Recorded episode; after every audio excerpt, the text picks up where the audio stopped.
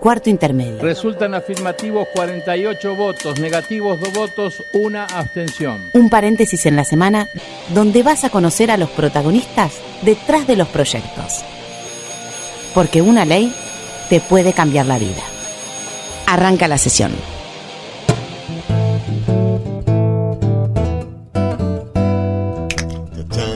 Con ritmo de corazón, vamos.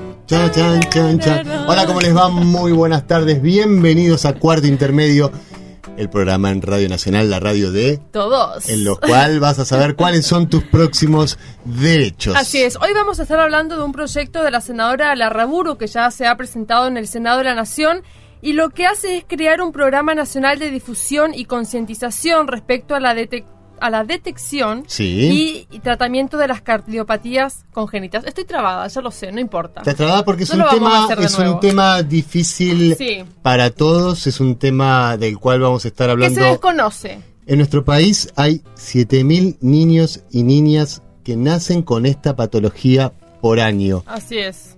Y Va- hay que pensar que este programa, que se escucha en todo el país, eh, quizás los que vivimos en la ciudad de Buenos Aires nos vemos beneficiados, pero queremos que escuchen con mucha atención en todas las provincias de nuestro país. Sí, y, qui- y quisiera saber hasta dónde también, porque siempre yo soy provinciana, soy de Chaco y siempre se dice que Dios atiende en Buenos Aires. Bueno, para las cardiopatías congénitas, ¿Dios está en Buenos Aires? De esas cosas también vamos, vamos a hablar. El día de hoy vamos a hablar con Jimena Gonela, ella es mamá de Guillermina. Hola Jimena, ¿cómo estás? Hola, ¿qué tal? ¿Cómo están ustedes? Muy Bien. ¿Vos? Guillermina, ¿cómo está? Ante- antes que nada. No, Guillermina está muy bien, está en el jardín haciendo su... Hoy tenía su día de foto de jardín porque ella está ahora en sala de 5 y bueno, está pre- están preparándose con todas las pilas para la fiesta de fin de año y para su cumpleaños y un montón de cosas, así que está muy contenta y muy feliz. Y bueno, preparándose también para los controles médicos que le tocan ahora en octubre. Así que bueno, tiene una vida bastante ajetreada, Guille. ¿Qué tiene Guillermina? Guillermina nació con síndrome de corazón izquierdo hipoplásico, que es una cardiopatía congénita del espectro de las cardiopatías congénitas complejas. Ustedes hablaban al principio que nacen 7.000 niños por año de Sí. con una cardiopatía congénita. Las cardiopatías congénitas son malformaciones del corazón o el sistema circulatorio que, bueno, que están presentes al nacimiento. Algunas de ellas están asociadas a síndromes genéticos, como por ejemplo el síndrome de Down o el síndrome de Turner, y algunas son más complejas que otras. Guillermina pertenece a este pequeño grupo de esos 17.000 niños, que son más o menos 200, entre 200 y 300 niños por año que nacen en la Argentina, con ese grupo, con ese, con esta particularidad de que su cardiopatía es muy compleja y que ella vive con la mitad de su corazón. ¿Y de qué manera se trata? ¿Cómo es el tratamiento que ella tiene que llevar? ¿Es un tratamiento de por vida? ¿Cómo es? Las cardiopatías congénitas complejas tienen la particularidad de que los pacientes en general reciben una, una cirugía a los pocos días de nacidos y necesitan, requieren tratamiento quirúrgico y seguimiento a lo largo de toda su vida.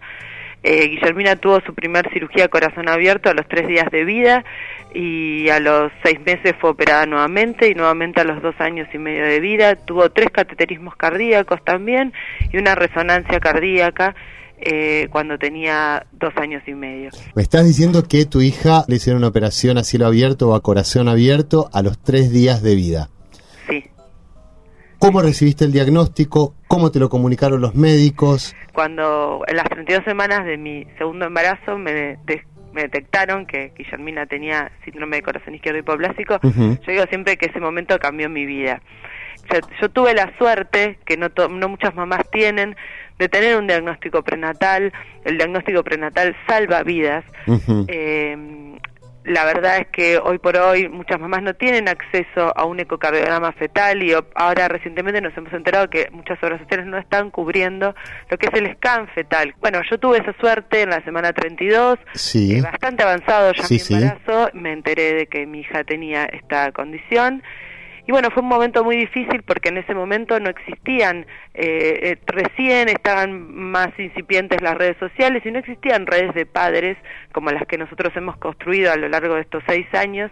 eh, para poder uno recibir información y apoyo. La, la información que recibí de los médicos fue muy poca y, y también el momento es muy fuerte en la vida de uno, uno no está muy predispuesto para, para recibir esa información. Yo tengo una pregunta, vos antes de, de, de tu parto ya sabías que ibas a parir y a los tres días ibas a tener que pasar por el momento de entregarla a los médicos para que tu hija vaya a un quirófano. Sí, sí, sí, sí, y no, no obstante eso, mi hija nació el 22 de septiembre, eh, un sábado a la tarde, víspera de feriado, y, y bueno, y sabíamos que el, 20, el 25 de, de septiembre iba a tener su cirugía. Eh, así que bueno, nada, fue... Jimena, y la, la información y eh, de, de, los médicos, digamos, y la contención también, ¿cómo fue eso? El sistema médico no está preparado para estos momentos, para acompañar a las familias y, y la verdad es que yo el apoyo lo recibí por parte de mi, mi partera y mi, mi obstetra, mm. que me acompañaron desde la humanidad, no porque estuviera eh, estructuralmente ellas tuvieran esa obligación. Me acompañaron porque se presentó la situación del parto y del nacimiento con esta particularidad y bueno, ellas decidieron continuar asistiéndonos y nos acompañaron hasta que a Guillermina le dieron el alta casi pasado el mes de vida. Eh, nos acompañaron visitándonos en, en, la internación, en la NEO, llevándonos comida, eh, abrazándonos, ayudándonos a, a, cuidar a nuestro otro hijo. Y, y, bueno, nada, fue, fue un momento muy difícil y, y, el primer año de Guillermina fue muy difícil porque es el momento en, que, en el que uno está, convive con, con una patología, con controles médicos y un montón de particularidades de la vida que no son habituales y... Por la preocupación. Lado, es una situación, eh, el bebé ya de por sí es una, un ser indefenso. Ah. Entonces, uno como que está en una situación bastante compleja. Eh, el, en el caso nuestro, obviamente, o sea, los cuidados eran múltiples. Guille tuvo su segunda cirugía a los seis meses de vida, o sea que tuve que volver a llevarla a un quirófano. Antes de eso había tenido un cateterismo previo. Eh, tomaba muchas medicaciones, recibía muchos cuidados y todos esos cuidados los recibía de mi parte, o sea, nosotros ni siquiera sabíamos que, que nuestra hija tenía una condición que era reconocida por la ley como discapacidad, ni, ni nada. ¿Cuántas veces más tuvo que entrar eh, eh, Guillermina a un quirófano? Eh, Guille entró al quirófano seis, seis veces. Mm. Seis veces, tres cirugías a corazón abierto y tres cateterismos cardíacos. A ver, estás hablando con... Yo soy Mariano Castro, mi hijo nació con una cardiopatía, congénita, una CIA que es simple, pero yo sé lo que, o me imagino lo que vos podés haber sentido en... Yo sé lo que sentí yo cuando mi hijo estaba en el quirófano durante tres horas. Es un no lugar, ni siquiera es el infierno, es un no lugar, porque no te podés acomodar en ningún lado. Y vos y tu familia atravesaron por esto tres veces. Tres veces y bueno, las cirugías de Guille fueron cirugías muy largas, cirugías de la más corta que fue la segunda duró seis horas y, su última cirugía duró en total desde que entró a quirófano hasta que pudimos verla fueron nueve horas eh, y previamente a eso tres días antes había tenido un cateterismo cardíaco de siete horas. Eh, tuvimos la suerte de, de, de, que Guille tuviera que... Tuvimos la mala suerte de que Guille no pudiera continuar su tratamiento en el país y por, por otro lado tuvimos la buena suerte de que poder conocer cómo abordaban estas situaciones en otros lugares del mundo. Jimena, y ¿por ahí, qué se tuvieron que ir del país? Nos fuimos porque, bueno, la, la situación de Guillermina, como yo te decía, el, el, caso de Guillermina es un caso muy particular, ella tuvo eh, muchas complicaciones, eh, es una cardiopatía congénita asociada a una altísima morbimortalidad y, y bueno, realmente hay muy pocos equipos especializados en el mundo que tratan este tipo de condiciones. Eh, en o sea, en caso, Argentina no la podrían tratar a ella. En realidad ella tuvo una complicación dentro de su condición, que es que su válvula tricúspide, que es la única uh -huh. válvula que tiene funcionando en su corazón, estaba muy deteriorada, su corazón se había agrandado muchísimo y latía muy poco, era un riesgo, ella era muy chiquita, tenía dos años y medio, empezaba, empezaba cerca de nueve kilos, tenía un alto proceso de desnutrición, entonces una cirugía cardíaca se hacía de muy alto riesgo y no, no hay experiencia, no había experiencia en el país para poder repararle la válvula. Entonces eh, su cardiólogo decidió eh, que la mejor opción era ir a Estados Unidos. Jimena, Eh, perdóname, te interrumpo ahí porque dijiste eh, no había ninguna experiencia. ¿Ahora hay? La verdad entendemos que no, la- entendemos que han intentado reparar las válvulas en, en algunos pacientes, pero sin éxito. O sea, a ver, Guillermina lo operó el doctor Pedro del Nido, que el doctor Pedro del Nido es el especialista mundial en reparación valvular. De hecho, muchos pacientes argentinos, adultos, con otros tipos de patologías que no tienen nada que ver con la Guillermina, ya hace muchos años van a Estados Unidos a operarse. La realidad es que, bueno, el caso de mi hija fue un caso muy particular y que en su momento también fue muy doloroso tener que dejar a nuestra familia, tener que dejar a mi hijo de cinco años acá en, el, en Buenos Aires, ir a un lugar que yo no conocía, que no sabía con quién me iba a encontrar. Pero por otro lado, como siempre les digo, una experiencia sumamente enriquecedora porque nosotros conocimos una forma de asistencia médica que nos que, que permite a las familias eh, contención y apoyo durante el proceso de tratamiento. Mi hija estaba nueve horas en quirófano, los médicos salían cada una hora para contarme cómo iba todo y eso, aunque a ustedes les parezca una cosa sin sentido, un montón que que por ejemplo que el asistente social nos recibiera y nos preguntara cómo estábamos, si estábamos bien en la casa del hospital, si sabíamos hablar inglés, si necesitábamos un traductor. Y ahí empiezan las comparaciones, ¿no? Nosotros no comparamos, creemos que cada país tiene su forma, pero hay cosas que son buenas de, de, otros lugares y que está bueno tomarlo. Y creo que Argentina es un país en donde la gente es muy cariñosa, es muy solidaria y entonces es muy fácil llevar, al, sería muy sencillo llevar al sistema médico, por ejemplo, estas conductas de asistencia.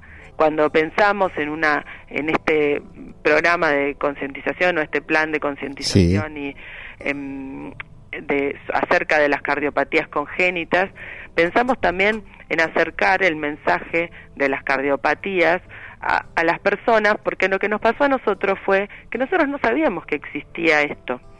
Y, y entonces, ah. nosotros, a mí cuando me dijeron, mira, tu hija va a nacer con esto, yo ni siquiera sabía que era una cardiopatía congénita.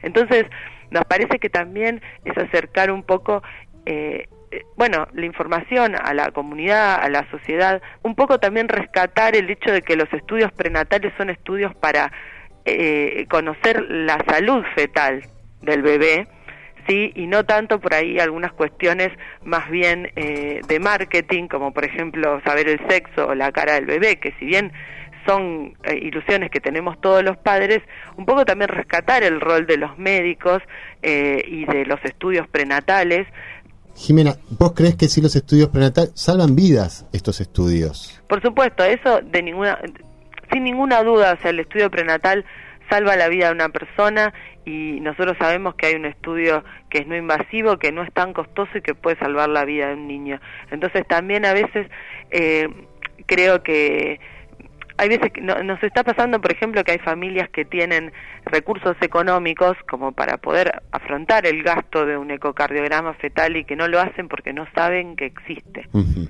¿Entendés? Entonces, hay veces que, o sea, si bien esto tiene que ser para todos y nosotros eh, también hemos hemos presentado junto con la senadora Larraburu un proyecto de protección integral de las cardiopatías congénitas y las y adquiridas durante la infancia, pero también creemos que es muy importante crear conciencia en que es importante que los niños vayan al cardiólogo, que si hacen deporte vayan al cardiólogo.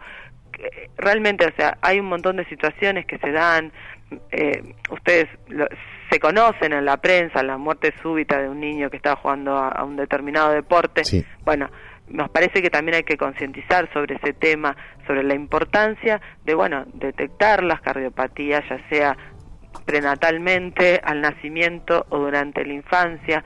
Eh, el hecho de la consulta pediátrica, de que los papás tengan la constancia de llevar todos los años a sus hijos al pediatra para que los controle, para que vea que estén creciendo bien. Es muy importante recuperar un montón de hábitos que, que bueno, que a veces en la vorágine de todos los días parece que están un poco perdidos y, y bueno, ir también resaltando sobre las necesidades que tenemos como papás de niños con una cardiopatía, sobre las necesidades que tenemos eh, de asistencia y de, acompañamiento, bueno, en estos momentos como por ejemplo puede ser una cirugía y las necesidades que tienen nuestros hijos también. Jimena, recién nosotros te preguntábamos cómo te sentías vos eh, cuando cada vez que, que Guille entraba al quirófano. Me gustaría saber a mí qué siente ella, qué sentía ella, qué entiende ella de todo esto. Eh, mira, Guille es una persona muy sabia, eh, para nosotros eran momentos como muy bisagra, eh, yo siempre estuve muy tranquila, eh, tengo mucha fe en mi hija, tengo mucha fe en mi hija, creo mucho en ella, eh, la verdad que es que ella me ha, me ha enseñado muchísimo, eh, creo que ella es una nena muy sabia, ella entiende absolutamente todo, yo creo, y mm, incluso eh, es, muy sorprendente como, como ella, bueno, conoce, reconoce a sus médicos y la necesidad de, es, es, es muy colaborativa eh, en, su asistencia médica, digamos, eh, cuando, cuando le hacen estudios y todo. Y, y, bueno, nosotros tratamos de tomarlo con la mayor naturalidad posible y, y tratamos de, obviamente, de buscar profesionales que, que, que tengan, bueno, eh, feeling con ella y, y, que eso es muy importante ¿no? es muy importante por eso también muchas veces insistimos que eh, en, en, esta parte de la concientización creemos que es muy importante que las familias sepan que, que tienen que buscar los profesionales que realmente tienen feeling con sus hijos, porque estos son los médicos que los van a acompañar toda su vida. Sí. Eh, eh, es sumamente importante. Los pacientes son ellos, no claro. los padres. Y a veces, por ejemplo, nosotros, cuando, por ejemplo, yo ahora estoy hablando no acá con ustedes, pero yo no soy la protagonista de esta historia. La protagonista de esta historia es Guille. Y yo, a mí me gustaría, y yo siempre, siempre lo digo, me gustaría y sueño con ello, que, que un día sea ella la que, la que esté contando su historia. Me emocionó muchísimo conocer eh, cuando estuve en Estados Unidos eh, chicos con, con su condición, adultos de 26, 27 años, 29, que contaban sus historias en, eh, en el hospital o por ejemplo cuando ella estuvo internada para el cateter, uno de sus cateterismos eh, estuvo en la cama del lado y una chica de 15 años que había tenido un cateterismo Ajá. misma condición y, y, nada, era buenísimo porque la, la, chica hablaba en inglés y ella hablaba en español, pero ellas se entendieron perfectamente. Obvio. Vamos a hacer... Fue como, como una niñera así muy improvisada porque la, la, la, chica entendía perfectamente lo que le pasaba a Guille y mientras tanto eh, chateaba o whatsappeaba con sus amigos, digamos. Te comprometo con algo, Jimena. Cuando celebremos la sanción de esta ley, te vamos a volver a llamar y nos vas a poner aunque sea 10, 15 segundos a Guillermina que diga lo que quiera en Radio Nacional. ¿Te parece? Sí, sí, por supuesto. Vamos a hacer eso, prometido. Queda, queda, quede compromiso asumido. Muchísimas gracias por la nota. Yo sé que atravesar y contar esta historia es doloroso y te agradezco por haberla contado y compartido con todo el país acá en Cuarto Intermedio. Por darlo a conocer, ¿no? Es un tema que no se conoce. Bueno, yo les agradezco a ustedes por el espacio y sí, siempre, siempre a disposición para contar la historia y para, para difundir eh, este tema que, que es muy interesante para charlarlo horas. Gracias, Te mando Jimena. un beso grande. Un beso para ustedes. Un beso enorme. ¿Sabes que lo que decías es verdad? Los chicos ¿Qué? saben, aunque no sepan. León, el día de la operación, tenía que estar 12 horas sin tomar, 12 horas antes de la operación sin uh -huh. tomar ningún líquido. ¿Vos podés creer que fue el único día en la vida de León que no, que no pidió... pidió... tomar nada? Ni una vez pidió tomar nada. Él sabía que algo que, que no lo tenía que pasando, hacer, que se tenía no, que preparar. No lo tenía que hacer, no. Vamos a hablar ahora, Mariano, con el senador Mario Fiat. Él es el presidente de salud de la comisión de la comisión de salud en el Senado de la Nación. Hola, senador, ¿cómo anda? ¿Qué tal? Muy buenas tardes. Muy bien. Buenas tardes. Bueno, ¿cómo anda trabajando la comisión de salud? Primero, así, bueno, para ampliar. Bien, bien, la verdad que estamos próximos a, a, sacar un par de proyectos, uno de ellos es el de ley de maternidad segura centrada en la familia, en, en, el marco de una regionalización perinatal y también estamos por, por abordar pronto y, y también poder tener dictamen el, el, proyecto de ludopatía, que son dos temas trascendentes, importantes para la sociedad y y lógicamente para, para tender a revertir índices que son complejos para nuestra realidad sanitaria, como ser el tema de la morbimortalidad eh, materna y neonatal y, y, por supuesto también en incidir en la prevención de ludopatías, ¿no? Senador, nosotros lo seguimos todas las semanas, sabemos del trabajo que lleva adelante con la Comisión de Salud y estamos tratando acá el proyecto de cardiopatías congénitas. ¿En qué estado está en este momento? Bueno, la, la verdad que el tema de cardiopatías congénitas, eh, hay dos proyectos. Un proyecto en particular que es el de prevención y es el que está ya próximo también a, a poder tratarlo en, en la comisión. Eh, ya la verdad que se avanzó bastante en el tema. Y hay otro que eh, está más complicado y que está en la esfera del Ministerio de Salud eh, para que veamos la factibilidad de abordar eh, el tema que es más integral, ya más en la asistencia, más en la, en la acción. ¿no? ¿Y complicado por tratamiento, qué, ¿no? senador? Complicado porque en realidad lo que se pretende siempre en, en la parte legislativa es no tender a legislar por patologías, ¿no? Ni por grupo de patologías. Si bien es esto específico y es un abordaje que le hemos dado prioridad, la verdad que este, esperamos también el ok del Ministerio de Salud para poder eh, mejorarlo, enriquecerlo y de esa forma poder darle mejor este, participación al tema, ¿no? El ministerio ya tiene un programa que aborda esta temática, ¿no? Esto es- está pretendiendo que sea una ley integral en la asistencia y en la y en los tratamientos, pero insisto, el, el- el ministerio ya tiene un programa específico de seguimiento.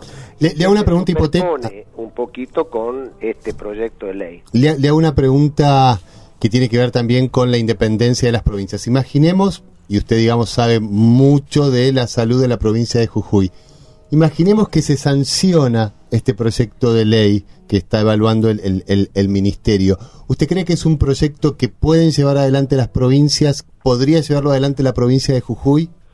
Al, al de cardiopatías congénitas. Exactamente.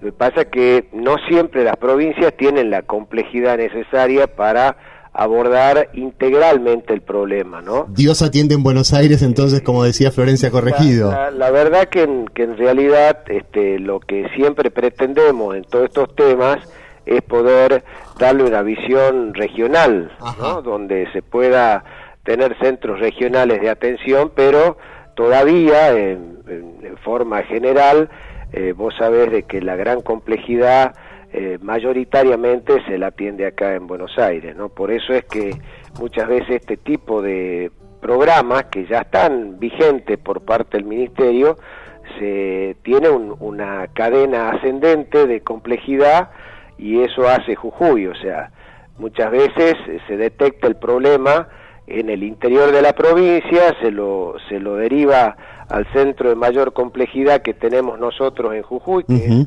el Hospital Materno Infantil, y por supuesto, si hay posibilidad de resolución allí, bien, y si no, por supuesto hay un canal directo con, con el Garrahan para este, abordar la problemática. Senador, ¿los provincianos siempre nos quedamos más seguros cuando nos atendemos en Buenos Aires?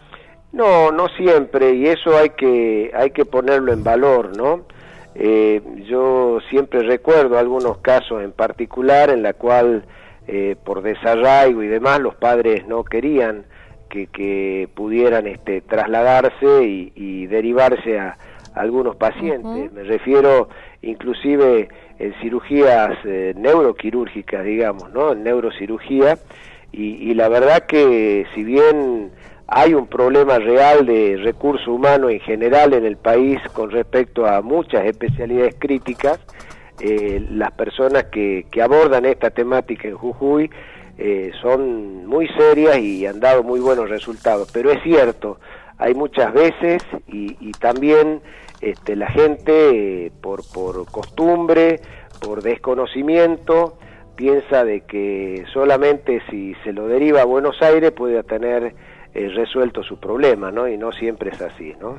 Senador, muchísimas gracias por esta comunicación. Por favor, muchísimas Un gracias. beso enorme y a todo Jujuy, que me encanta Jujuy. Bueno, que quieran están invitados. Gracias. Ah, muchas gracias, senador. Un abrazo. Hasta luego.